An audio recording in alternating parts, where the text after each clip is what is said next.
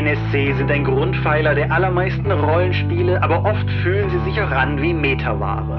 Wie aber macht man sie interessant? Darüber reden wir heute in Episode 167 des Dopecast.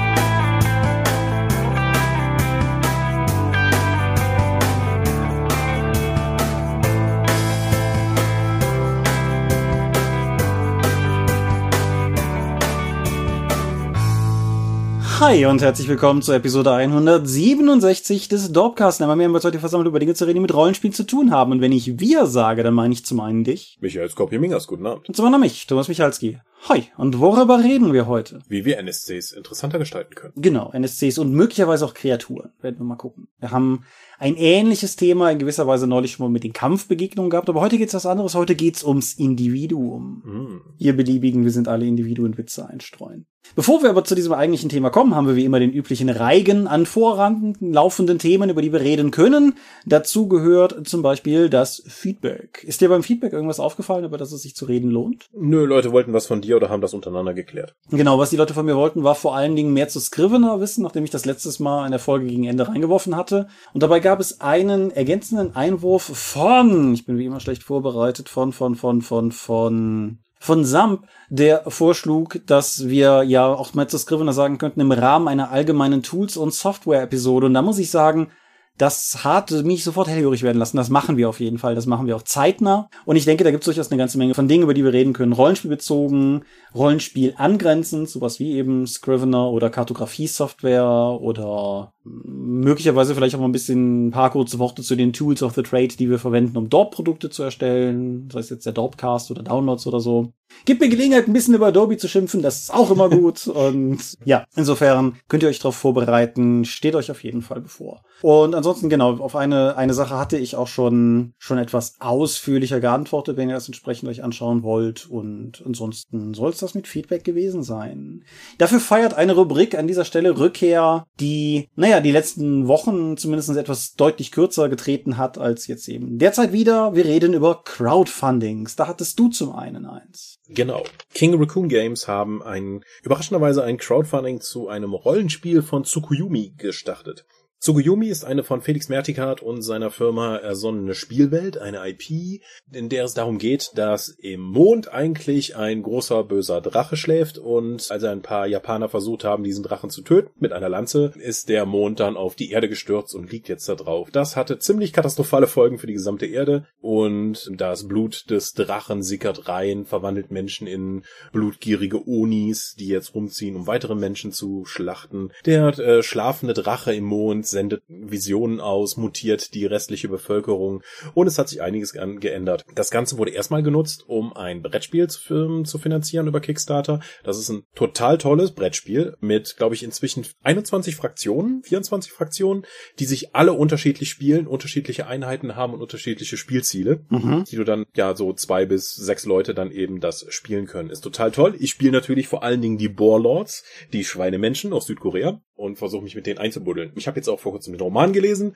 und jetzt gibt's eben auch ein Rollenspiel dazu. Ist auf Kickstarter, hat, macht ne, neben dem interessanten Setting noch ein paar andere wunderliche Sachen. Es gibt den Crowdfunding-Trailer, der ist auf Japanisch mit englischen Untertiteln für ein deutsches Rollenspiel. Das heißt After the Moonfall, ist aber trotzdem die deutsche Ausgabe. Es ist ein storylastiges Spiel, was wenig auf Regeln setzt, wenn ich das richtig verstanden habe, und wo man dann immer wieder in die Handlung und die Geschehnisse auch als Spieler eingreifen kann. Mhm. Das ist jetzt nicht meine große Präferenz, was Rollenspiele angeht. Das ist wohl richtig.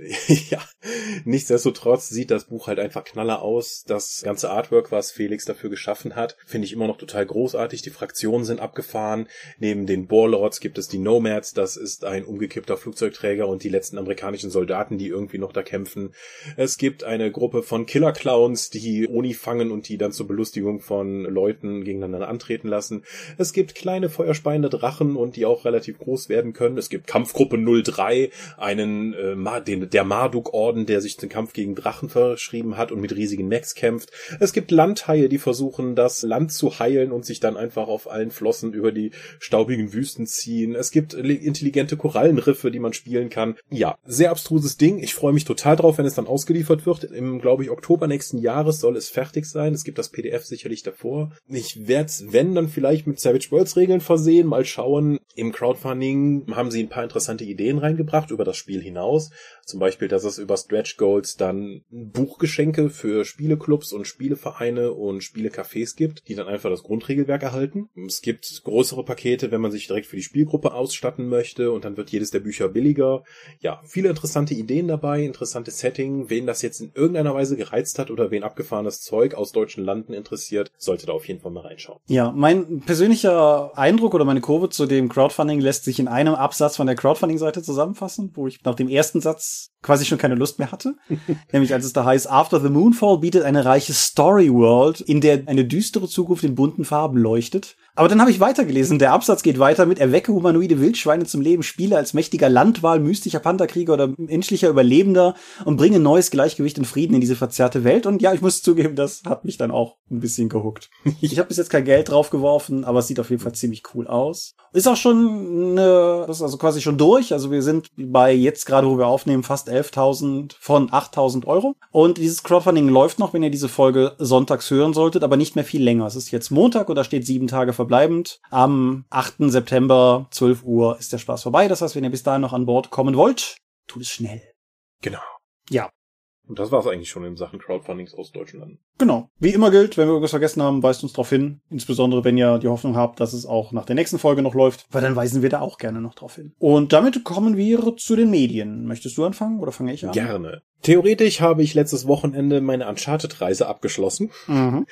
indem ich Uncharted 4 gespielt habe. Allerdings, wie man mir mitteilte, gibt's da noch ein Add-on mit etwa 8 Stunden Spielzeit, das wir nicht mehr geschafft haben. So, Es gibt da auch noch einen Spin-off, oder? das ist das, glaube ich, Ah, wo okay. man die Chloe spielt, also Mhm. einen der Charaktere, die im vierten Teil nicht mehr vorkam. Nichtsdestotrotz, der vierte Teil der Trilogie dreht sich jetzt darum, dass Nathan Drake auf überraschende Weise einen Bruder bekommt, den er vor 15 Jahren beim Gefängnisausbruch eigentlich glaubte verloren zu haben. Mhm. Und dieser Bruder kommt jetzt mit einer tragischen Geschichte zurück und meint, sie müssen jetzt gemeinsam einen Schatz finden, weil er dem Typen, der ihm aus dem Knast geholfen hat, irgendwie versprochen hat, dass sie diesen Schatz heben, ansonsten schneidet er mehr oder weniger die Eier ab. Und Nathan, der eigentlich mit seiner Freund, äh, der inzwischen mit seiner Frau ein viel ruhigeres Leben äh, führen wollte, fühlt sich jetzt verpflichtet, seinem Bruder, gegen den er immer noch Schuldgefühle hat, weil er ihn damals hat zurücklassen müssen, und zieht los, den Piratenschatz zu finden. Und natürlich gibt es dann noch einen Gegenspieler und eine böse Söldnerfraktion, damit man auf Leute schießen kann.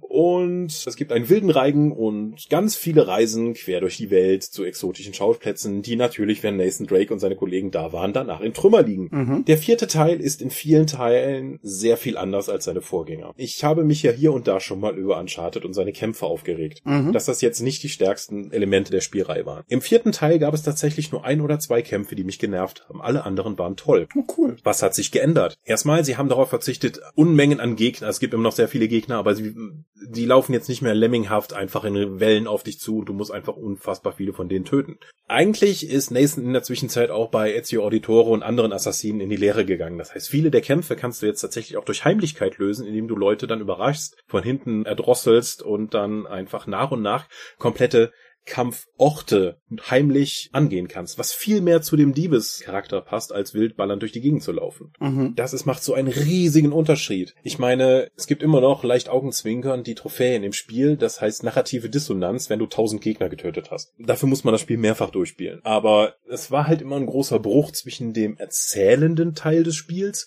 und dem, ge und dem umsetzenden Teil des Spiels. Und das ist jetzt hier viel besser gelöst.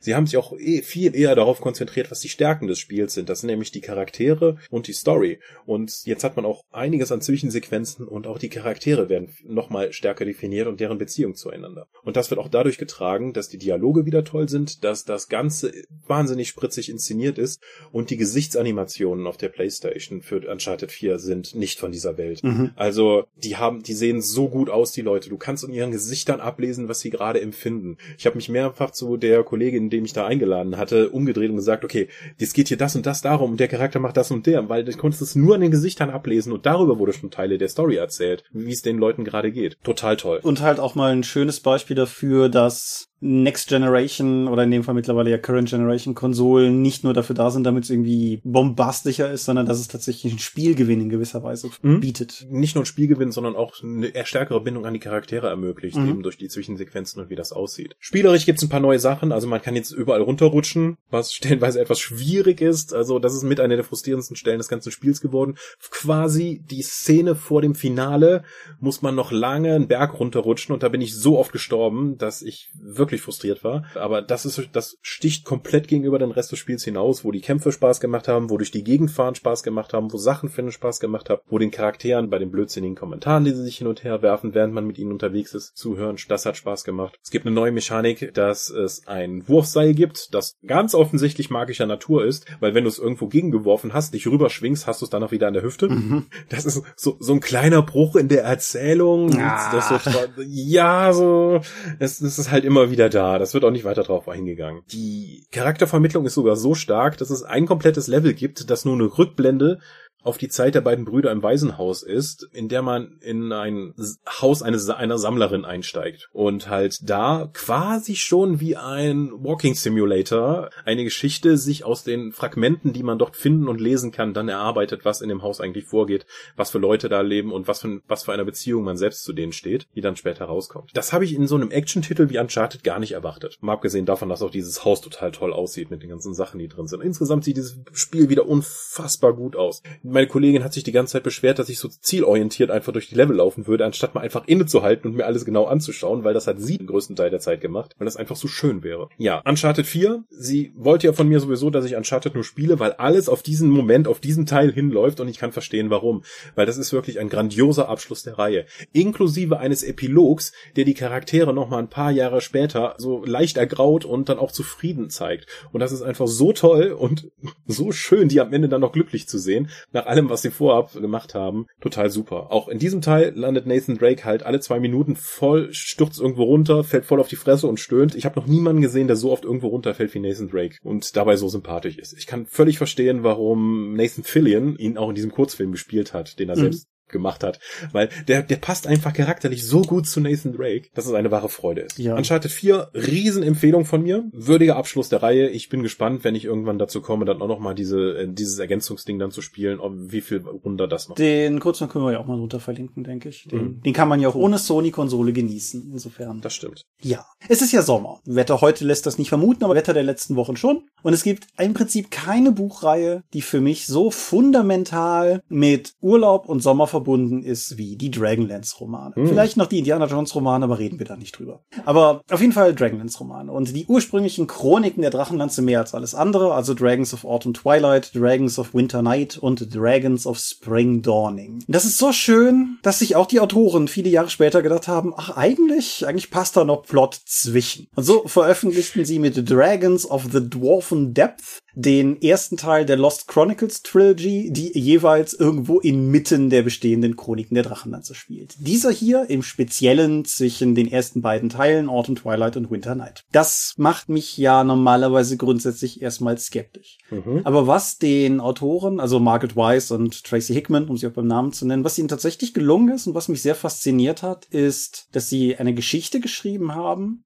die sinnvoll zwischen den beiden Romanen spielen kann, die die anderen Romane der Reihe nicht spoilert und die trotzdem in sich einfach eine befriedigende Geschichte ist. So, ja, es gibt ein bisschen Foreshadowing auf kommende Dinge, auch die dann in den Chroniken und in den Legenden der Drachenlanze behandelt wurden, aber im Großen und Ganzen ist es durchaus eine in sich geschlossene Geschichte und das hatte ich dir gegenüber, glaube ich, schon mal erwähnt. Was ich auch sehr sympathisch fand, war, dass sie sich offensichtlich sehr bewusst sind, wer ihre Zielgruppe ist weil das erste, wenn man das erste Fünftel des Buches sehr gut ist, behutsam, dich nochmal an alles zu erinnern, was. Wisst ihr noch damals? Ja, genau. So, das ist so, wer, wer ist nochmal welcher Charakter? Wo sind die nochmal gerade? Was ist vorher nochmal passiert? Wo genau in dieser Handlung befinden wir uns gerade? Und ja, das, das macht es alles rundum sehr gut. Und ja, ich hatte auch einfach eine rundum gute Zeit mit dem Buch. Es handelt in diesem Fall tatsächlich auch von den, von den wirklich klassischen Helden der Lanze, also dieser ikonischen ursprünglichen Charaktergruppe, die insgesamt auch sehr, sehr schön charakterisiert charakterisiert ist. Es ist wie früher, dass Raistlin ganz klar offensichtlich der Lieblingscharakter auch der Autoren scheint oder so und definitiv die coolen Momente kriegt. Raistlin ist auch immer noch ein cooler Charakter, wenn man auch, sagen wir mal, aus einer heutigen Perspektive sagen muss, er ist auch ein relativ toxischer Geselle. Also das, der war ja immer so eine Art Anti-Held, aber Raistlin ist echt auch keiner, den man als Freund haben muss. Aber ist halt einfach durchaus cool. Zwei Dinge fand ich ein bisschen komisch. Zum einen gibt es eine in meiner Wahrnehmung stärkere Frauenfigur als in den klassischen Romanen, die aber in der Mitte des Buches so ein bisschen verloren geht und dann einfach nicht mehr sinnvoll auftaucht. Das fand ich so ein bisschen so schade. Und mein Gott, möchte ich den Kender ertränken. Also Ich war ja. Hashtag Kenderseuche. Ich war, ich war noch nie großer Fan von Kendern und ähnlichen Figuren. Für, für die uninitiierten Kender sind sowas wie Halblinge nur schlimmer. Und irgendwie in dem Buch ist es mir nochmal doppelt aufgestoßen. Vielleicht ist das auch eine neue Perspektive oder eine andere Perspektive, dass mein 37-jähriges Ich insgesamt mit Tollpan deutlich schlechter klarkommt, als das früher war, als ich die vor 20 Jahren die anderen Teile gelesen habe. Wie auch immer. Er spielt in Teilen eine größere Rolle und ich konnte das irgendwie tolerieren, aber das Buch wäre für mich nicht schlechter gewesen, wenn das einfach anderer Charakter gewesen wäre. Mhm. Nichtsdestotrotz, wie gesagt, ich hatte eine gute Zeit damit. Wer das jetzt hört und noch nie ein Dragonlance Buch gelesen hat, fangt nicht hiermit an. fangt mit den Chroniken der Drachenlanze an. Die sollten auch auf Deutsch immer noch verfügbar sein. Übrigens anders als dieses Buch. Ich habe die deutsche Fassung gelesen. Das Reich der Zwerge heißt sie. Welchem Jahr ist das erschienen? Lass, lass mich kurz gucken. Ich meine, ich meine genau, Dragons of Autumn Twilight ist ein Jahr jünger als ich. 1984 ist das erschienen und mhm. Dragons of the Dwarven Death, was ich jetzt gelesen habe, ist 2006 erschienen. Also ja. Oh, ja, ja, okay. 22 geschmeidige Jahre dazwischen. Da kann man nochmal Leute dran erinnern, wo die Charaktere eigentlich stehen. Genau, definitiv richtig. Und vor allen Dingen, ich habe die, mag ich die denn gelesen haben? Anfang der 90er würde ich mal schätzen. Dementsprechend ist das auch bei mir schon wirklich lange her. Dragons of the Dwarfen Depth ist der Anfang der Lost Chronicles Trilogie, habe ich eben, glaube ich, schon gesagt. Es gibt nämlich noch zwei andere, Dragons of the High Lord Skies und Dragons of the Hourglass Mage. Letzteres wird wohl definitiv ein Raceland-Buch werden und die werde ich definitiv auch noch lesen, aber ich denke, ich lasse mir da ein bisschen Zeit zwischen, weil ich hatte eigentlich viel zu viel Spaß mit dem Buch, um die jetzt einfach durchzujagen. Ich denke, die, wie so ein, wie so ein guter Wein, den man zu besonderen Anlässen aufmacht oder sowas, denke ich, werde ich dahin zurückkehren. Also, wer noch nie was davon gelesen hat, aber Bock auf ein bisschen oldschoolige Fantasy hat und Achtung, es ist ist oldschoolig. Also wer diese ganzen eher grim and gritty Ansätze eines George Martin mit Charakteren, die sterben und super ausgefeilter Welt und irgendwie 30 Seiten, in denen beschrieben wird, wie das Bankett gedeckt wird oder so. Nope. Das ist hier definitiv keins dieser Bücher. Das ist halt, das ist ein Buch, das sagt, sind Drachen nicht geil? Und aus dieser Mentalität heraus entsteht. Und wie gesagt, ich hatte, ich hatte sehr viel Spaß damit. Dragons of the Dwarven Death ist, soweit ich weiß, noch zu haben. Das Reich der Zwerge, die deutsche Ausgabe ist, wie gesagt, höchstens noch antiquarisch zu haben. Aber ja, so ist die Lage. Ich hatte meinen Spaß. Raistlin ist immer noch cool und. Ja, mein einziger Kontakt an Dragonlance, mit dem ich mich erinnern kann, ist ja der Animationsfilm. Guckt ihn nicht. der ist, also. Der ist, der ist nichts für Fans. Sagen wir so. Ja, den, den kann man, den sollte man nicht gucken, bevor man es liest, sagen wir mal so. Den kann man danach durchaus gerne gucken mit ein paar Freunden und mehr Bier. Aber das ist, ist vor allen Dingen, es ist so schade, der, der, wir kommen voll vom Thema ab, aber der, der Film hatte unter anderem Kiefer Sutherland als Raceland-Sprecher und ich meine Lucy Lawless als, ja. als in einer anderen Rolle. Oh ja. So, so eine gute Besetzung und dann kommt da so eine Gülle bei raus. Also super schade. Und außerdem, all ihr Streaming-Dienste da draußen, die ihr natürlich sicherlich den Dropcast hört, wo ist meine Dragonlance-Serie? Das kann, kann doch nicht so schwer sein. Das ist doch ein No-Brainer. Ich meine, das ist ein Buch, das fängt mehr oder weniger mit an, dass rote Drachen ein Dorf niederbrennt. Das wird doch nicht mehr besser. Also, geht einfach. Gib Wenn es nicht mehr besser wird, ist das keine gute Grundlage für eine Serie. Ja, es wird danach auch nicht schlechter, aber es ist einfach, es steigt halt einfach oben ein. Das meine ich damit. Es ist nicht so, so irgendwie das wird nicht so eine, ja, ab der zweiten Staffel wird's ganz gut Serie, sondern die ballert von der ersten Seite an. Also insofern. Okay.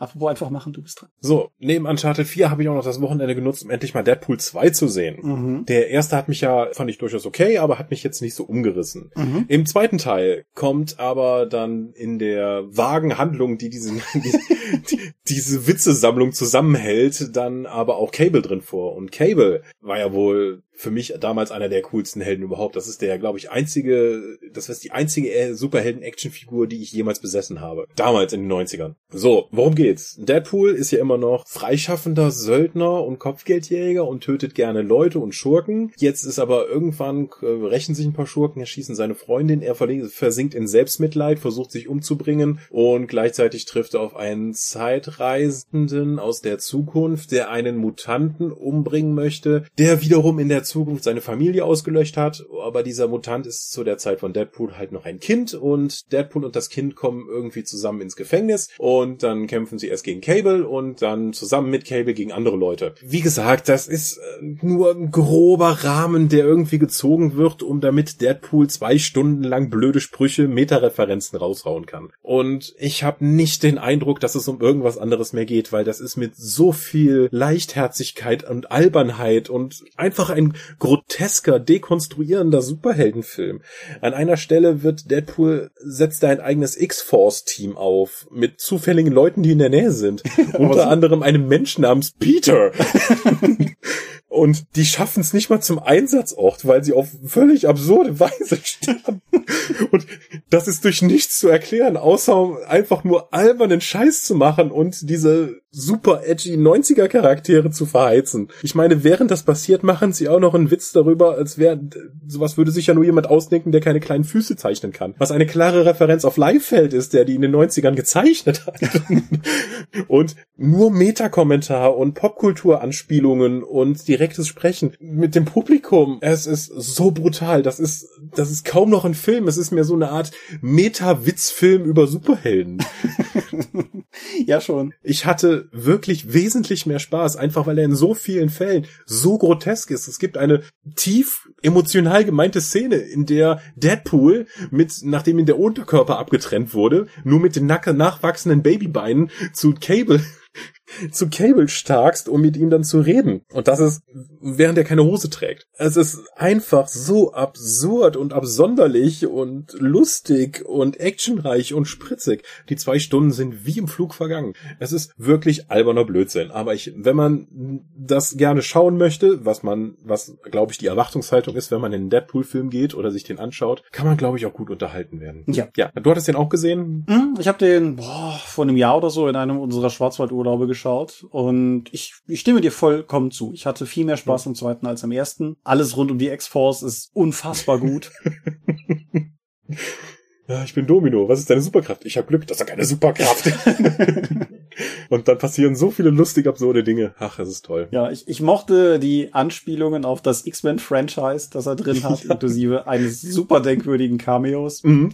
Wo sie einfach die Tür zumachen. Ja. Ich habe gebrüllt vor Lachen. Das, das war genau die Menge, die ich brauchte. ja. Damit der Witz funktioniert, damit es trotzdem im Universum angekommen ist. Das ist, das ist einfach toll. Ja. Ja. Ich kann den auch guten, guten Gewissens empfehlen. Man sollte ein gewisses Herz für derben Humor haben, denke ich. Oh ja, ich, es gibt viele Popo-Witze. Sehr, sehr viele. ja, aber wer, wen sowas nicht stört, ja, der, der, dem würde ich auch Deadpool 2 empfehlen. Ja. Und Ryan Reynolds wurde für diese Rolle geboren. Das muss man ja. einfach sagen. Das sagt ja auch später auch noch in den, in den Nach-Credit-Szenen sehr deutlich, was er eigentlich, was seine bisherige Laufbahn an Superheldenfilmen sonst noch so umfasst und was Deadpool damit macht. Ja. Sind dir die bekannt? Ich überlege gerade. Ich müsste die gesehen haben, aber wie gesagt, das ist auch schon so her. Na gut, ist ja irrelevant für unsere Hörer. Richtig, richtig. Ihr könnt es auf jeden Fall gucken und dann wisst ihr es. Und vielleicht wisst ihr dann mehr als ich. Gut. Angenommen, Deadpool ist euch zu derb. Lesen findet ihr komisch und eine PS4 habt ihr nicht. Dann ist vielleicht DuckTales etwas für euch. Hm. DuckTales ist eine Zeichentrickserie, tada, die seit einer Weile ursprünglich, also die ist auf Disney XD gestartet und mittlerweile entsprechend auch auf Disney Plus zu haben. Und es ist ein Remake, wenn man so möchte, der alten DuckTales-Serie. Oder wie sie in Deutschland hieß, DuckTales Neues aus Entenhausen. Seufzt. Uh. Genau, es ist die Serie mit dem vielleicht ins Hirn brennbarsten Theme überhaupt, das ich jetzt gerade anderthalb Staffeln schon geschaut habe, hilft nicht. Ich will mich heute mal auf die erste Staffel fokussieren, weil ich glaube, zu der zweiten habe ich dann auch noch mal genug für sich zu sagen sagen, dass sich das schon mal lohnt. Also, es ist eine Modernisierung, keine Frage. Und es ist eine Serie, die sich sicherlich auch vor allen Dingen erstmal an Menschen richtet, die jetzt Kinder sind. Es ist nicht unbedingt eine Serie, deren Hauptanliegen es war, jetzt irgendwie alte Säcke wie uns glücklich zu machen. Aber mein Gott, ist die Serie gut darin, alte Säcke wie uns glücklich zu machen. die die Serie ist so voller liebevoller Referenzen in alle möglichen Richtungen und so, es gibt eine Folge, wo es um ein Superserum geht, das jemand gestohlen hat. Und dieses Superserum basiert auf einer antiken mittelalterlichen Handschrift. Und wenn du diese abgebildete Handschrift irgendwann siehst, siehst du da etwas drauf, was definitiv Gummibären sind, die dieses Serum brauen. Und Launchpad oder auf Deutsch Quack, der, der Pilot der Truppe, hat eine Lieblingsfernsehserie, nämlich Darkwing Duck. Weshalb er halt irgendwie regelmäßig, ja sagen wir mal, Darkwing Duck Referenzen einbaut und auch so ein bisschen nahelegt, dass es vielleicht so eine Art Shared Universe sein könnte. Und alleine das ist super sympathisch. Die Serie hat aber auch viele Anspielungen auf Dinge, die gewissermaßen darüber hinausgehen. Ich hatte dir einen Ausschnitt aus einer Folge geschickt, die in der zwei Kelpies vorkommen. Also im Prinzip so böse mhm. Pferdegeister, Pixie-Wesen, die versuchen, Leute anzulocken und dann in einem Wasser zu ertränken. Und diese beiden Kelpies haben zwei sehr My Little Pony-artige Farbschemata und haben zwei My Little Pony-Sprecherinnen als Sprecher bekommen und so. Und ganz viele so kleine Details, die, die mich eigentlich sofort irgendwie abgeholt haben. Und wo wir von Sprechern reden, David Tennant spricht den Scrooge McDuck, Querstrich Onkel Dagobert. Und jetzt kann man natürlich fragen, ob man, ob das so eine Art, ich sagen, so ein, so ein PR-Casting war, so ein berühmter berühmter schottischer Schauspieler, den man jetzt auch für die Rolle kriegt, aber nein, der macht es so fantastisch. Er ist so unglaublich gut in dieser Rolle und schafft diesen Drahtseilakt ein furchtbarer Mensch oder eine furchtbare Ente und dabei trotzdem so unglaublich sympathisch zu sein. So, es ist irgendwie, diesen, diesen Charakter kannst du nur gern haben und niemand kann den als Onkel wollen. Und das hat mir, das hat mir auch sehr gut gefallen. Kate Mikuchi spricht die Webby, was meine zweite große Erkenntnis dieser Serie ist. Erinnerst du dich an Webby? Früher, DuckTales? Ja. ja. Webby ist jetzt ein Charakter.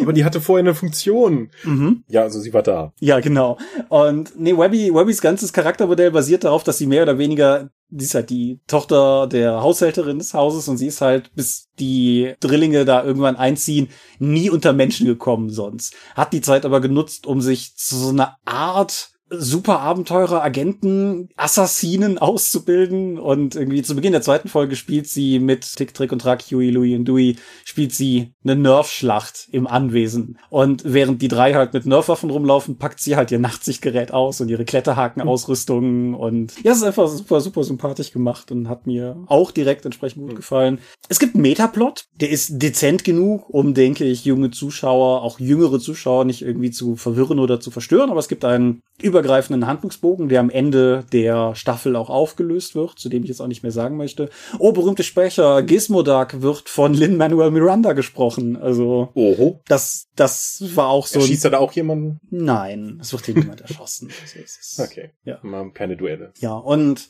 generell, es ist einfach eine gutherzige, gut gelaunte Serie, die großteilig 22-minütigen Folgen. Es gibt ein paar Doppelfolgen, die gehen dann halt technisch gesehen 44 Minuten. Es macht halt einfach Spaß. Es hat eine Menge trockenen Humor. Es hat eine Menge, wer schon immer Sprüche suchte, um seine Mitarbeiter zu demotivieren, findet bei Scrooge auf jeden Fall eine Menge. Aber es ist generell. Hervorragend. Mein Interesse ist jetzt geweckt. Ja, ich hatte dir doch auch schon ein, ein Zitat ja, geschickt, ja. wo du sagst. Ja, auf jeden Fall, wie gesagt, es macht einfach Spaß. Ich packe mal einen Trailer drunter. Gefällt diese Serie auch anderen Leuten? Ich hatte spaßeshalber heute mal geguckt, was Rotten Tomatoes eigentlich sagt. Bei Rotten Tomatoes hat das Ding eine Wertung von 100 Prozent. Jetzt gebe ich. ich dachte, das hätte viele Leute alleine wegen des Zeichenstils schon abgeschreckt oder irritiert. Nee, offensichtlich nicht. Also nach, nach dem, was ich online gelesen habe, kommt die Serie bei allen gut an. Wie gesagt, die zweite Staffel ist schon raus, die gucke ich gerade. Da habe ich aber genug eigenes Material, um nochmal eine Folge drüber zu reden, denke ich. Wohingegen die dritte Staffel in Amerika angelaufen ist, derzeit aber Corona-bedingt ins Stocken geraten ist. Ich habe aber die Tage gelesen, dass sie berichtet haben, dass David Tennant sich jetzt zu Hause ein Tonstudio gebaut hat, um weiterhin Scrooge McDuck zu Hause einlesen zu können. Und ja, okay. habe ich was vergessen? Bestimmt. Macht es einen Unterschied? Nein, guck das auf jeden Fall. Ich bin sehr, sehr, sehr gehypt, wie du unter anderem ertragen musst, weil ich gefühlt jeden Tag irgendein DuckTales-Zitat nach dir werfe. Aber das ist okay. Ich, ich habe auf jeden Fall meinen Spaß dran. Gut. Und damit kommen wir zum Thema. Richtig positiv heute. Ja, schockierend, oder? Ja. Ach, das wird sich auch schon wieder ändern. Ja, holen wir nächste Folge wieder raus oder so. Aber genau, kommen wir zum Thema. Was ist dieses Thema genau, über das wir heute reden wollen? Also wir wollen darüber reden, wie man NSC interessanter macht. Inwiefern? Mhm. Es gibt ja viele interessante Möglichkeiten, die einzusetzen, sei es nun durch schauspielerisches Talent, dass man ihnen so eine Marotte gibt, damit man sie wiedererkennen kann, sei es nun, dass sie sympathisch werden oder unsympathisch, dass sie irgendwie eine Hintergrundgeschichte haben, dass sie irgendwas kommunizieren, um so roten Flaggen zu äh, wehen, so von wegen, hey, ich bin übrigens auch ein Plothook, oder dass die Charaktere überhaupt Bock haben, sich mit denen weiter zu beschäftigen, sei es nun sie zu hassen oder sie zu lieben, um dann gegebenenfalls in ihre Hintergrundgeschichte tiefer einzutauchen oder sie damit auch einzubinden oder sie vielleicht sogar zu heiraten oder so. Genau. Skyrim hat, glaube ich, Leute heiraten und adoptieren ganz groß gemacht. Ah, da war aber auch Fable. Ich erinnere Ja, mich. aber das, das war auch in, das war ein Scheißer. Ja, aber ich erinnere mich noch ganz, wie, wie Achim ganz begeistert mir eine Tour durch seinen Fable-Spielstand geboten hat, mir gezeigt hat, in welchen Dörfern er überall verheiratet ist. ja, genau. Aber ich denke, zunächst mal gilt für dieses Thema wie für ganz viele unserer Themen, dass man grundsätzlich unterscheiden kann zwischen eher fluffigen Unterscheidungsmerkmalen und Charakterzügen und regeltechnischen Arten, Leute vielleicht interessanter zu machen. Mhm. Und mit einem von beiden müssen wir anfangen, aber du hast jetzt, glaube ich, recht viele, interessanterweise recht viele fluffige Beispiele gebrannt. Fangen wir doch einfach mit den Marotten an, die du genannt hast. Oder ich hatte es bei mir mal hier in den Notizen Dialekte und Manierismen genannt. Ah. Es geht ja auch so ein bisschen in diese Schauspielecke rein. Ist das was, was du nutzt? Ich denke schon. Alleine nur, es ist ja auch immer ein Punkt, in dem es darum geht, die NSCs wiedererkennbar zu gestalten. Mhm. Nicht nur bei unterschiedlichen Spielleitern, sondern auch bei beim gleichen Spielleiter. Es kann sein, so, wir haben jetzt drei Wochen, vier Wochen nicht gespielt. Wenn du jetzt nur leichte Variationen bei wiederkehrenden NSCs einbaust, kann es sein, dass es da zu Verwirrungen kommt. Gerade wenn noch mehrere NSCs im Raum sind und der Spielleiter die Spielleitung dann mehrere Charaktere darstellen muss. Dann hilft es tatsächlich aus meiner Sicht, übersteigerte Mannerismen kundzutun und die auch darzulegen, dass die Leute dann auch merken, als wen du gerade agierst. Mhm. Das kann sein, dass du das durch deine Körperhaltung machst. Mhm. Ich habe mich gerade auch mal umgesetzt und auch einfach, äh, dadurch spreche ich auch schon anders. Aber auch indem ich einfach sagen kann, ich hebe jetzt mein Kinn ein bisschen und schaue so auf die Leute hinab, halte dabei meinen Kopf aber gerade, dann gibt es eine, eine mehr adlige Gestaltung des Charakters oder auch Reichtum und einfach einen höheren sozialen Stand. Wohingegen ich einfach dann den Kopf schräg legen kann, um Unsicherheit zu definieren. Ich spiele dann mehr mit den Händen, um zu zeigen, dass der Charakter irgendwie leicht abgelenkt wird oder vielleicht leicht einzuschüchtern ist. Oder du gibst ihm noch so kleine lispelnde Sachen, einfach nur um den Wiedererkennungswert zu erhöhen. Mhm. Und Genau. das mache ich halt häufig und meistens auch zu eher zu dick aufgetragen als zu wenig. Ja, das ist auch insofern ganz interessant. Ich habe da auch nochmal drüber nachgedacht. Das ist jetzt kein, kein mutwilliger DuckTales-Rückgriff, aber gerade wenn du zum Beispiel guckst, wie, wie in Animationsserien Synchronsprecher ja sehr häufig tatsächlich mit relativ auffällig verstellter Stimme sprechen. Gerade wenn du mal so irgendwie die Leute, die die Animaniacs gesprochen haben zum Beispiel oder die, die Frau, die Bart Simpson spricht, die sprechen, also im Englischen, die sprechen ja schon mit wirklich auch erkennbar verstellter Stimme und es ist okay. Und ich glaube auch tatsächlich, dass sofern man den Bogen nicht völlig überspannt, man auch damit in gewisser Weise operieren kann, wenn das eigentliche schauspielerische Talent vielleicht gar nicht so hoch ist. Einfach weil es dann auch akzeptiert wird. Das ist dann halt relativ over the top, aber das ist ja auch okay. Es geht ja hier nicht darum, einen Oscar zu gewinnen, es geht darum, eine bestimmte Information zu vermitteln. Und sei es nur diese Information, wer da gerade spricht. Und insofern. Wobei natürlich ab einer gewissen Überdrehung oder wird, kann es ja schon ins Groteske und ins Alberne abdriften. Das ist vielleicht dann nicht das Richtige, wenn du versuchst, jetzt eine tiefe Geschichte zu erzählen, in denen die NSCs halt auch wirkliche Probleme haben, die vielleicht auch den Spielern tief gehen, dann ist das vielleicht nicht das richtige Mittel, um damit zu arbeiten. Das betrifft die Runden, die ich jetzt in der Regel leite und spiele, nicht so sehr. Aber es gibt ja da draußen so viel mehr andere Spieler. Ja, es, das ist richtig. Und es ist ja auch immer eine Frage, wo man es einsetzt. Man, man kann ja durchaus irgendwie sich so ein gewisses Dödel-Repertoire zurechtlegen für NSC, die man irgendwie nicht unbedingt braucht. Es gibt ein, Mehr Spucke im Mund, ne? ja, oder irgendwie, wenn, man irgendwie so da sitzt und sich überlegt, was kann ich denn noch mit seiner, mit meiner Stimme machen und kommt irgendwie zum Ergebnis, könnt ihr so sprechen, dann ist das vermutlich nicht die Stimme für den Schurken. So. Oder für den, für den epischen Monolog oder sowas. Aber vielleicht gibt's mal irgendwann was, wo man es gebrauchen kann. Und dann. Ja, den Froschmutanten als wiederkehrenden NSC. Ja, das ist. Wer weiß, wie so Velociraptor-Graphen klingen. Das haben wir letztes Mal ja nicht mehr weiter erörtert. Aber ähm, ja, wie gesagt, also insofern, ich stimme da auf jeden Fall völlig zu. Das mit der Körperhaltung finde ich auch einen sehr guten und wichtigen Hinweis. Sofern Haare vorhanden sind, also meine sind deutlich länger als deine zum Beispiel, kann man halt auch alleine durch sowas wie irgendwie, auch mit der, Ho mit der Pose oder sowas, ob man die, die Haare nochmal irgendwie hinten zurücknimmt oder so. Alles, was in irgendeiner Form einfach so ein bisschen kommuniziert, hier passiert gerade irgendwas anderes, ist auf jeden Fall eine gute, gute Idee. Und in dem Zusammenhang probiert ruhig auch zu Hause aus. Also gut, wenn ihr in einer WG wohnt, wählt eure Momente mit Bedacht. Aber experimentiert ruhig mal so ein bisschen rum. Ich denke, das kann nicht schaden. Einfach so, wie kann ich sprechen? Wie könnte ich sprechen? All die Sachen, die so in diese Richtung gehen, versucht vielleicht auch mal irgendwie Sachen zu imitieren, die ihr irgendwo gehört habt, sofern ihr die Ambition habt, euer Repertoire da noch ein bisschen auszubauen. Und dann, dann guckt einfach mal, wohin euch das führt. Da gibt's durchaus, denke ich, genug, was man sich aneignen kann, auch ohne, dass man jetzt irgendwie super viel Talent mitbringt oder sowas. Und ja. Wie stehst du denn zu Akzenten? Das ist ein sehr schmaler Grad, finde ich, aus Mhm. mehreren Gründen.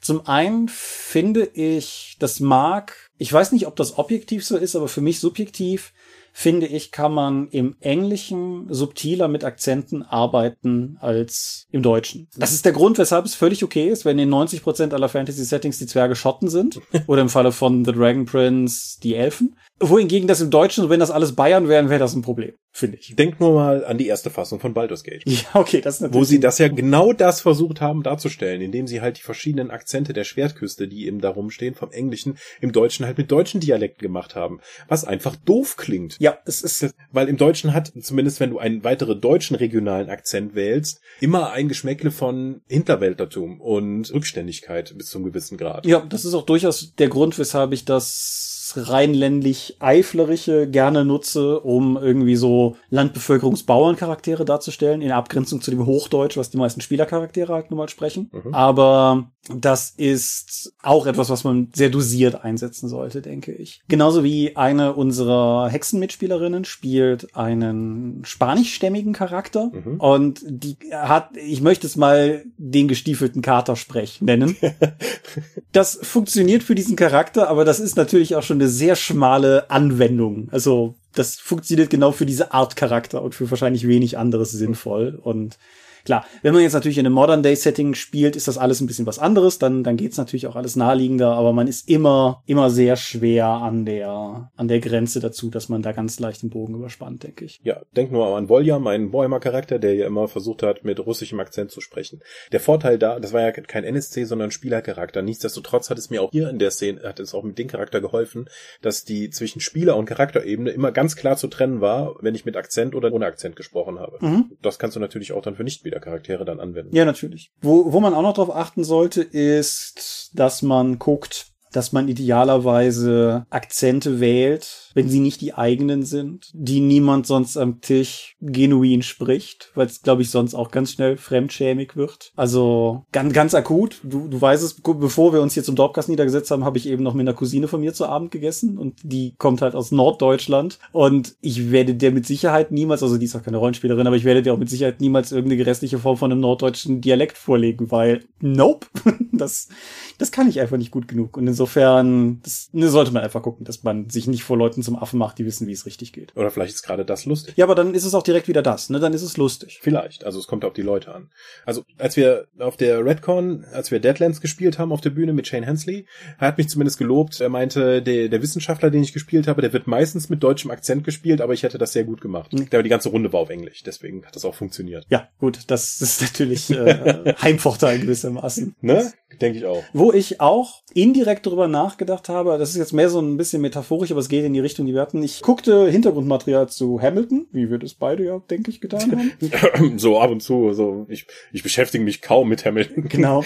Und ja. die Art und Weise, wie alle Kostüme gestaltet wurden für das Stück, ist halt so, dass du anhand der Silhouette bereits erkennst, wer es ist, auch wenn du vielleicht, sagen wir mal, in den hinteren Rängen bei einer echten Bühnenvorführung nicht so wirklich sehen kannst, wer der Schauspieler ist, dass du einfach an der Form der Kleidung direkt erkennst, das weiß ich, das ist Lafayette oder das ist Hamilton oder so. Und ich glaube, das ist natürlich ein nicht visuelles Medium, über das wir hier reden, aber die Mentalität, die dahinter steckt, ist genau das, worüber wir geredet haben, nochmal in Bildform, dass du einfach den Spielern so viele Indikatoren wie möglich gibst, um so schnell wie möglich die Information zu vermitteln, wer der jeweils handelnde Charakter ist und das schafft ja automatisch auch, dass die Charaktere alle so ein persönliches Alleinstellungsmerkmal haben. Und ich denke, das bringt auch einfach automatisch mit sich, dass sie in sich schon individueller und interessanter werden. Mhm. Auf der anderen Seite natürlich ist all das, worüber wir hier sprechen, hart an einer möglicherweise problematischen Grenze, weiß ich nicht, müssen wir mal drüber reden. Klischees und Stereotype. Mhm. Das super nützlich. Ja, das das geht ja noch über über sowas wie jetzt Dialekte hinaus. Da kommen ja zum Beispiel alleine schon so Sachen wie Soziolekte mit rein, also Sprachunterschiede nach gesellschaftlicher Schicht mhm. und Herkunft und sowas in der Art. Und natürlich gibt es da eine, eine riesige Menge, aber du sagst direkt super nützlich, dann erläutere doch mal. Mhm. Die Wiedererkennung ist einfach größer. Das heißt, mein Stresslevel mit dem, wenn ich mit was Neuem konfrontiert werde, sinkt. Ich muss einfach nicht so viel, wenn ich ein vermeintlich bekanntes Bild oder einen Archetypen, was ja Klischees sind, einfach nehmen kann, dann kann ich das direkt schon mal einordnen. Das, mhm. das, das ordnet für mich die Welt und das macht es für mich einfacher, das zu verstehen verstehen, was ich da sehe. Mhm. Sei es nun der, der grummelige Sergeant im Polizeirevier, der, oder der schreiende Sergeant im Polizeirevier, der hochnäsige elfische Adlige, sowas in der Art. wenn ich direkt mit einem Archetypen konfrontiert werde, können die Spieler das viel einfacher einordnen und das in den Kontext setzen. Das hilft natürlich auch in einem, sagen wir mal, sehr mm, High-Fantasy-Setting oder äh, wenn du insgesamt nicht so High-Concept spielen möchtest, viel mehr, als wenn du jetzt so ein Indie-Spiel hast, wo alle Leute nochmal individuelle Bedürfnisse haben. Du musst natürlich auch sagen, dass du dann die Welt auch einfach stark vereinfachst, wenn du stark auf Klischees setzt. Aber der Wiedererkennungswert für die Spieler, die aus einem gewissen kulturellen Umkreis kommen, was ja normalerweise der Fall ist für Leute, die sich an einem Spiel sich zusammensetzen können und auch kommunizieren können, um das, um die Ideen weiterzugeben, können diese Klischees, diese Rollenbilder, die sie aus den Medien vielleicht kennen, dann einfach nochmal aufgreifen, wiedergeben und dann ist einfach diese Informationsvermittlung, was dieser NSC darstellen soll, was seine Rolle in der Geschichte ist, nochmal viel einfacher, als wenn du nochmal bei Null anfängst, einen Charakter zu definieren. Mhm. Und wenn du sagst, dass du die Welt damit vereinfachst, ist das zwar wahr, aber ich weiß nicht überhaupt, dass unbedingt ein Nachteil sein muss, weil da kommen wir ein bisschen zu der Silhouettensache zurück. Du kannst es halt auch ein bisschen nutzen als Spielleiter, um direkt so ein bisschen abzugrenzen, welcher Charakter vielleicht wichtiger ist. Wenn du halt irgendwie, deine Charaktere sind bei Elfen am Hofe und die meisten sind halt irgendwie arrogante Klischee-Elfenadelige und zwei, drei fallen in irgendeine Richtung aus dem Spektrum ein bisschen raus, dann hast du halt direkt so ein bisschen hervorgehoben, als wenn du die Filmkamera quasi gezielter auf die richten würdest, dass hinter diesen Charakteren vielleicht mehr steckt. Mhm. Es kommt natürlich ein bisschen auf das Genre an, das du bespielst. Also wenn du ein Whodunit-Abenteuer machst und nur ein NSC hat einen Namen, dann habe ich eine Vermutung, wer der Mörder ist. Aber wenn du halt irgendwie ein Abenteuer in der Stadt spielst, dann muss ja auch nicht jeder Charakter in dieser Stadt in dem Sinne tatsächlich ein Charakter sein mit tausend Hintergründen, aber alleine über so ein Klischee kannst du vielleicht trotzdem, sagen wir mal, eine interessante Figur schaffen, ohne dass da relativ viel Fleisch auf den Knochen sein muss. Also. Mhm. Ich möchte hier nochmal meinen allgemeinen Spielleitertipp, Spielleitungstipp weitergeben mit, wenn der NSC die Gruppe indirekt anredet, ist es ein unwichtiger NSC. Das wird einfach schnell dann abgehandelt, was die von ihm wollen. Wenn die in, wenn der NSC in direkte Rede eintritt, gibt's da mehr zu holen und das ist ein relevanter Charakter, der dann auch dann ein bisschen Ausfertigung verdient. Ich fand das ja damals bei den DSA-Abenteuern durchaus sinnvoll, dass ein Charakter mit drei Elementen definiert wurde. Name, Alter und ein Adjektiv dazu. Mhm. Rest liegt am Spielleiter. Finde ich schon mal ein super Startpunkt. Als wenn ich jetzt weiß, dass der irgendwie eine schwere Kindheit hatte und dass seine Schwester ihm mal den Teddy geklaut hat und deswegen er immer noch Frauen hasst oder so. Was interessiert mich die große Hintergrundgeschichte? Ich will von dem gerade Brot kaufen. Mhm. Genau. Du kannst, du kannst immer so zwei, drei Details ja durchaus mit dazu packen, wenn du glaubst, dass die irgendwie relevant sind und wenn nicht, dann, dann, dann halt einfach nicht. Ne? Also wenn, wenn du irgendwie einen Charakter hast, der ein berühmtes Buch geschrieben hat, mhm. dann kannst du das natürlich mit angeben und ein bisschen umreißen umreißen, weil du davon ausgehst, dass dieser Charakter immer wieder darauf verweist, dass damals, dass es ein großes Buch über den berühmten Delfinraub geschrieben hat, so in der Art halt.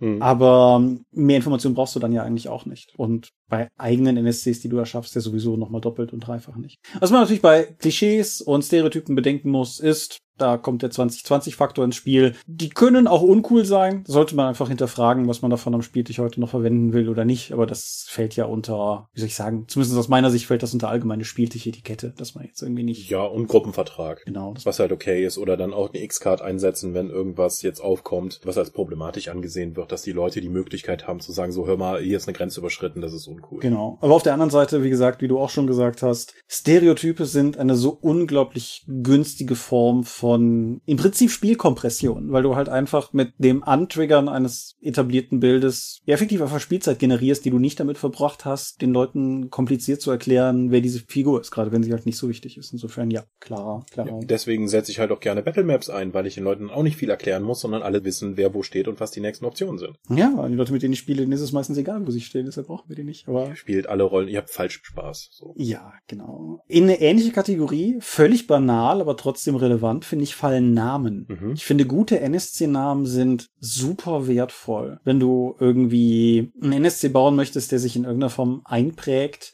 ist es, denke ich, immer gut, wenn es auch ein Name ist, der sich einprägt. Einfach auch, weil, weil die Leute einen weiteren Eckpunkt haben, anhand dessen sie sich diese Figur irgendwie merken können. Und gerade halt auch, wenn du, sagen wir mal, ein Abenteuer, um nochmal bei dem Houdanet zurückzukommen, wenn die nicht alle fast gleich heißen, hilft das halt auch. So, das ist. Außer du ermittelst gerade in der Familie. Ja, aber selbst da finde ich es irgendwie hm. hilfreich, wenn du den Leuten zumindestens irgendwie unterschiedliche Namen servierst. Hier unser Kollege Alex Spohr hat mir mal gesagt, er versucht bei NSC immer zu gucken, dass die Vornamen verschieden Der NSC nicht mit dem gleichen Buchstaben anfangen. Ah, um die Unterscheidung zu, das ist gut. Ja, das ist ein ultimativ einfacher Tipp. Ändert, also beeinträchtigt einen im Prinzip in keinster Weise, verhindert aber irgendwie, dass Alrik, Alrech und Alap losziehen, um halt irgendwie als NSC aufzumarschieren. Und das, das finde ich ist einfach ein, ein super hilfreicher Tipp. Mhm. Bist du dann eher für realistische Namen oder auch sprechende Namen, wie sie gerne in der Fantasy halt vorkommen? Ich denke, jeder, der die 1 bis 6 Freunde Sachen gelesen hat, weiß, dass ich total auf sprechende Namen stehe. Also,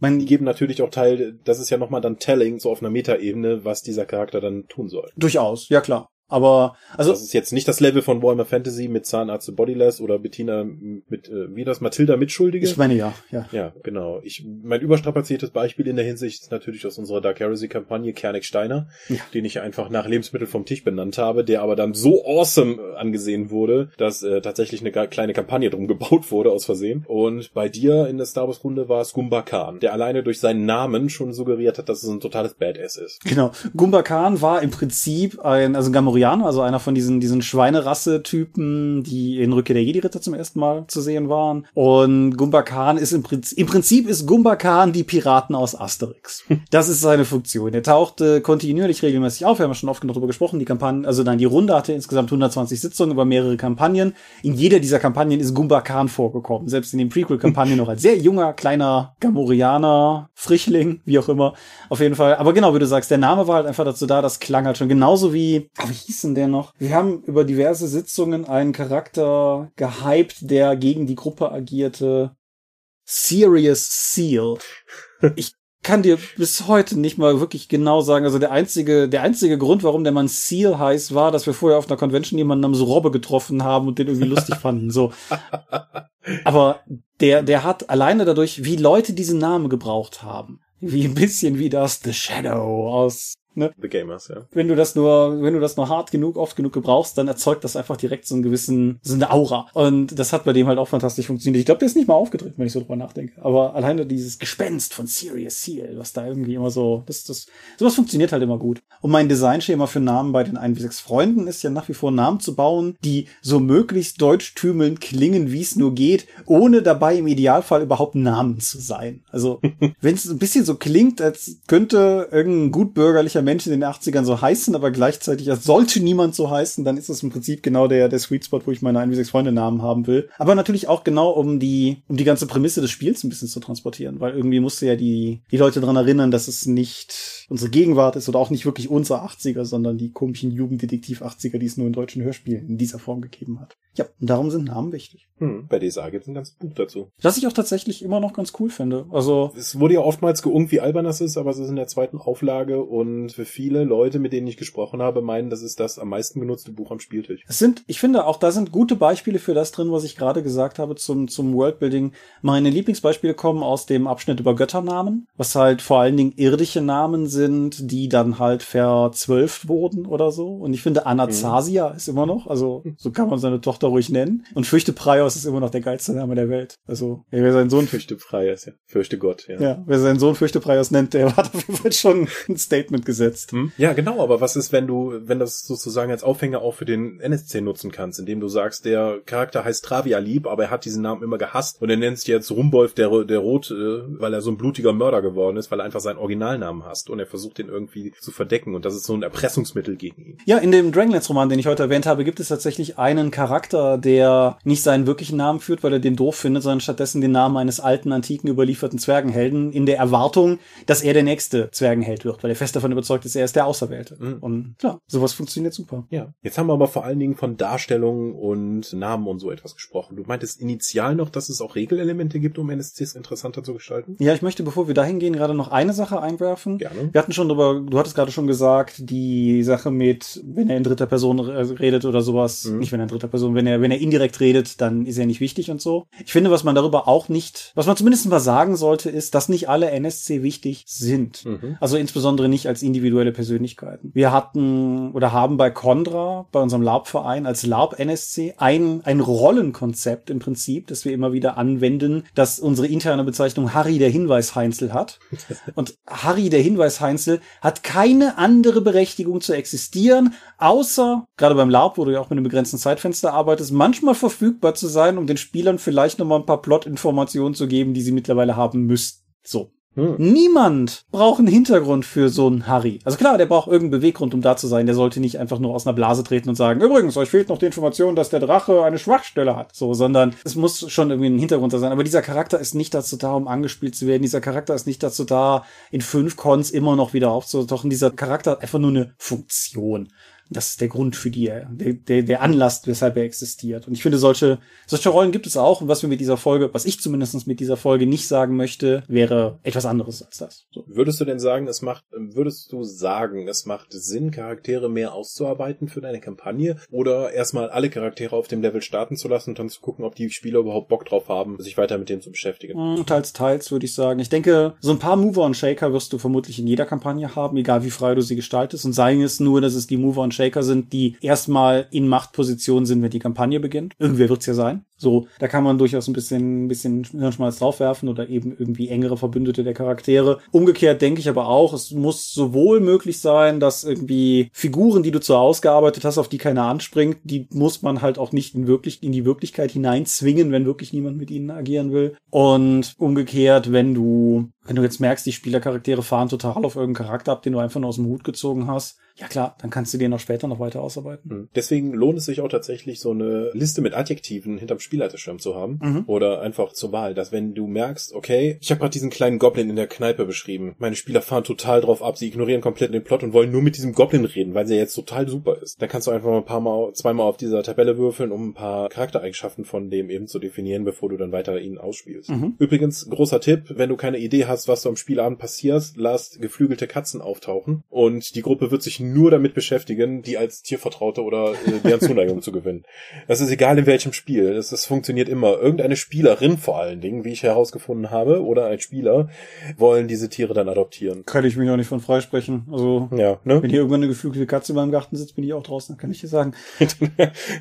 Touché. Aber ja, so, zu deiner eigentlichen Frage zurück, regeltechnische Elemente. Also jetzt mhm. kommt es natürlich ein bisschen darauf an, auf welcher Ebene man regeltechnisch mit diesen Charakteren unterm Strich agiert. Wenn man, wie ich, Rollenspiel, Interaktion bevorzugt und Social Combat eher selten betreibt, engt das natürlich das Betätigungsfeld auch schon mal spürbar ein. Was ich aber durchaus interessant finde, um vielleicht mal ein bisschen von einem weiteren Bogen herzukommen, etwas, was mir auch aufgefallen ist, zum Beispiel, wenn du Kreaturen baust. Was mir zum Beispiel aufgefallen ist bei den Kreaturen, die du für Mystics of Mana gebaut hast, ist, mhm. dass du die dich, korrigiere mich, wenn ich irre, immer bemühst, denen irgendwie Aktionen, Handlungen, Angriffsmethoden, irgendwas zu geben, was nicht einfach nur Würfelattacke ist. Ja. Das ist eines der Kernprinzipien, nach dem ich eigentlich Kreaturen baue. Das ist vor allen Dingen geschuldet meiner Begeisterung für D&T 4, mhm. weil selbst wenn man D&T 4, wenn man keine Figuren hat oder die Spielleitung nicht beschrieben würde, was für eine Kreatur einen angreift, kannst du anhand deren Bewegungen auf dem Schlachtfeld und die Art der Attacken dann irgendwann rauskriegen, gegen was du überhaupt kämpfst. Und diese Wiedererkennungswert auf mechanischer Ebene, einfach dadurch, was sie im Konflikt tun oder dass sie eine besondere Fähigkeit haben, fand ich einfach so toll, dass ich das eigentlich in jedem Rollenspiel Spiel irgendwo drin haben wollte. Deswegen auch in Mystics of Mana oder jetzt auch bei dem Mini-Mittwoch. Und obwohl ich deine, deine Faszination für die 4 ja nicht teile, die Faszination dafür teile ich total. Ich finde, das, es macht Kämpfe so viel interessanter, wenn halt Figuren irgendwie was Interessantes machen können. Wie so oft, Forbidden Lands als positives Beispiel momentan bei mir. Alle nichtmenschlichen Kreaturen haben effektiv eine W6-Tabelle mit dabei und jedes dieser Ergebnisse ist ein individueller für diese Kreatur gebauter Angriff mit eigenem, sagen wir mal, Korsett drumrum. Kannst du natürlich auch aussuchen als Spiel Spielleiter, aber du kannst auch tatsächlich dich selber überraschen lassen und einfach gucken, was dieser, was weiß ich, der End jetzt diese Runde macht oder sowas. Und alleine dadurch, dass der halt irgendwie, was weiß ich, Leute mit den Wurzeln von den Füßen holt oder dieses oder jenes, das, das schafft sofort interessante Begegnungen. Und ich denke, dass das nicht nur für das Schwertfutter im Dungeon gilt, sondern durchaus auch für, sagen wir mal, wiederkehrende NSC oder so, wenn die halt irgendwie was haben, was zu diesem diesem Charaktertyp, den sie verkörpern, passt. Wenn es zum Beispiel ein Widersacher ist, den sie mehrfach bekämpfen oder sowas, dann ist das auch direkt eine coole Sache, um den hervorzuheben, weil das dann nicht nur Würfelattacke, Würfelparade gegen diesen wiederkehrenden Widersacher ist, sondern weil sie beim zweiten Mal vielleicht schon wissen, uh, das ist der Typ mit den Vampirkräften, der unsere Lebenspunkte sich zuordnen kann oder irgendwas in der Art halt. Mhm. Und sowas finde ich ist ultimativ cool, um so Figuren weiter interessanter zu machen. Das ist halt in gewisser Weise nicht nur eine taktische Herausforderung und dadurch befriedigend, wenn du halt so ein Wiedererkennungserlebnis hast und auch weißt, wie du jetzt dagegen vorgehen kannst, kannst, sondern ich finde, es, es hilft auch beim Worldbuilding Mhm. insgesamt, das zu vermitteln, wofür die Kreatur in der Welt steht und warum sie diesen Ort hat. Ja, ich habe gestern Abend, ich spiele momentan Trials of Mana, das Remake von Seiken Tensetsu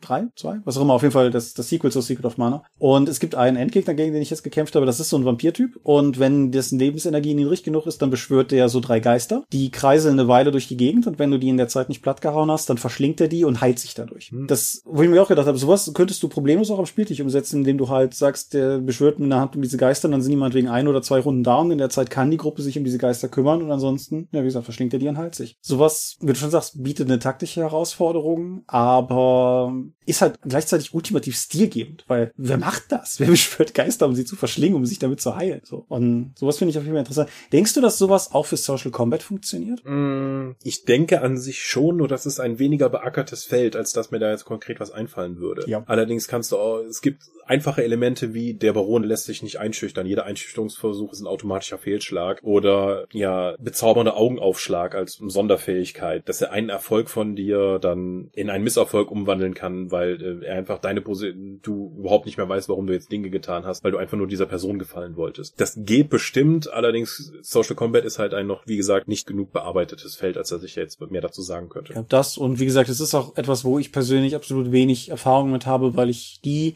die Erfahrungen, die ich damit hatte, haben mir alle nicht gefallen, deshalb nutze ich es halt quasi auch nicht. Aber ja, wäre auf jeden Fall interessant, da vielleicht auch nochmal hin weiter vorzustoßen, weil, wie gesagt, ich denke, das ließe sich durchaus analog bauen, wenn man denn möchte. Da gilt wie immer, wenn ihr damit sowas Erfahrung habt, dann lasst uns gerne daran teilhaben, weil, wie gesagt, mir fehlt diese Art von Erfahrung. Siehst du noch andere regeltechnische Möglichkeiten, NSC hervorzuheben? Bestimmt, aber nicht mehr in dieser Episode. Touché. Gut. Dann, denke ich, sind wir soweit durch. So klingt es zumindest, als hättest du uns gerade für durchdeklariert. Also durch, durch fühle ich mich auf jeden Fall. Insofern, wenn du nichts mehr hast. Heute ist auch schon morgen, deswegen kommen wir zum Sermon. Alter, da hast du wohl mit recht. Wir sind die Dorp. Wir sind alles Individuen und man findet uns unter www.die-dorp.de. Dort bringt wir neben dem Dorpcast auch Rollenspiel-Downloads zu eigenen und fremden Systemen. Manchmal veröffentlichen wir sie als Buch. Dorp TV berichtet vor allem von Cons und Messen unter youtube.com slash die Dorp. Wir haben kleidsames Merchandise. Den Dorp-Shop gibt es unter getshirts.com slash Dorp. Wir sind auf rspblogs.de, Facebook und Twitter. At die Dorp geht an den Tom. Meine Webseite gibt es unter thomas-michalski.de. Und wir veranstalten die Drakon, die kleine sympathische Pen Convention in der Eifel das nächste Mal, wann immer wir auch wieder dürfen. Corona, gebt bitte Acht auf euch. Möglich wird das alles durch eure milden Spenden auf Patreon. Paywalls haben wir keine. Die Infos warten auf patreon.com slash.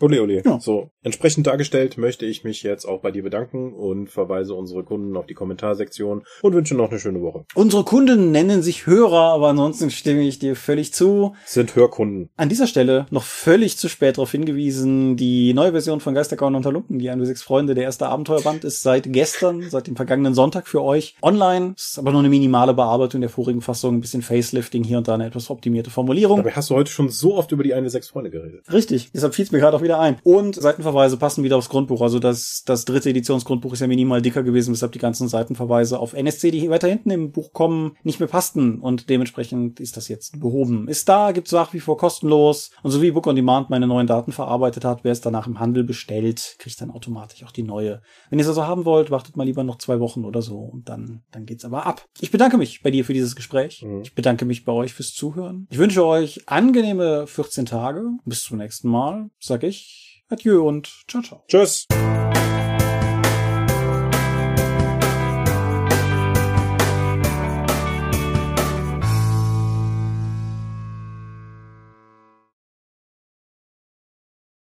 Das ist eine der klassischen, oh Mann, und gerade als interessant wurde, habt ihr einfach aufgehört. Feedback-Frage. Ja, dann musst du halt in zwei Wochen wieder einschalten. Genau, in zwei Wochen haben wir zwar ein ganz anderes Thema, aber genau, in zwei Wochen sind wir auch wieder hier. Sollte man auf jeden Fall trotzdem einschalten. Genau. Irgendwann demnächst wird auch vermutlich eine Folge ausfallen, weil ich in Urlaub bin. Sei beschämt. Aber das werden wir nächste Folge noch näher. Also die nächste Folge sollte auf jeden Fall pünktlich erscheinen, so viel kann ich versprechen. Danach irgendwann Mhm. bin ich mal weg. Aber gut, ich denke trotzdem, wir haben eine Menge interessanter Sachen gesagt. Ich hoffe, die Hörer sehen das auch so, hören das auch so. Ich klicke auf jeden Fall auf Stopp. Wie immer möchten wir euch an dieser Stelle für eure großzügigen Spenden auf Patreon danken, denn nur durch eure Unterstützung ist dieses Projekt in der heutigen Form möglich. Und unser besonderer Dank gebührt dabei wie stets den Dorp Ones, also jenen, die uns pro Monat 5 Euro oder mehr geben. Und im September 2020 sind das Aika, Alishara, Lambert Behnke, Big Bear, Gerrit Bonn, Bruder Tjorben, Andreas Korsten, Daniela, Daniel Doppelstein, Dorifer, Exeter, Michaela Fege, Björn Finke, Gensdreckleser, Marcel Gehlen, Stefan Glück, Markus Greve, Alexander Hartung, Jörn Heimeshoff, Heinrich, Hungerhummel, die 100 Questengesellschaft, Dominik Koch, Lightweaver, Christoph Lühr, Angus MacLeod, Volker Mantel, Moritz Melem, Ralf Merck, Optus, Dennis Oswald, Fabian Recht, Arzach Rumpelgnorg, Ralf Sandfuchs, Philipp Schippers, Ulrich A. Schmidt, Oliver Schönen, Jens Schönheim, Christian Schrader, Rupert Sedelmeier, Alexander Schendi, Bentley Silberschatten, Lilith Snow White Pink, Sphärenmeisterspiele, Stefan T., Florian Steury, Sven, Technosmurf, Teichdragon, Delurian, Tobias Tyson, Marius Vogel, Katharina Wagner, Talian Vertimol, Xeledon und Marco Zimmermann. Danke, dass ihr uns freiwillig, ohne Paywall und Auflagen, so tatkräftig unterstützt, einfach weil ihr es könnt. Danke.